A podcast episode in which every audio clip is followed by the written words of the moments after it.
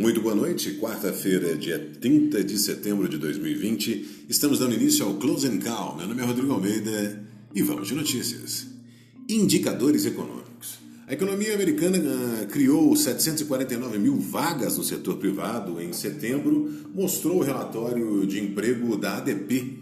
O número veio acima da mediana dos, das projeções dos economistas, compilada no consenso Bloomberg, que apontava para 649 mil novos postos de trabalho. Renda cidadã. Os passos do governo em relação à, reforma tributária e ao Renda Cidadã continuam no foco do mercado depois de a proposta de criar o programa social Renda Cidadã ter sido mal recebida. O governo discute a possibilidade de um recuo Crédito. A Câmara dos Deputados aprovou ontem a medida provisória que libera crédito de 20 bilhões ao fundo do BNDES para concessão de crédito a micro e pequenas empresas. Segundo a Agência Brasil, a matéria segue para o senador e precisa ser votada até amanhã, dia 1 para não perder a validade. O texto foi aprovado de forma como foi editado pelo governo em junho, sem alterações.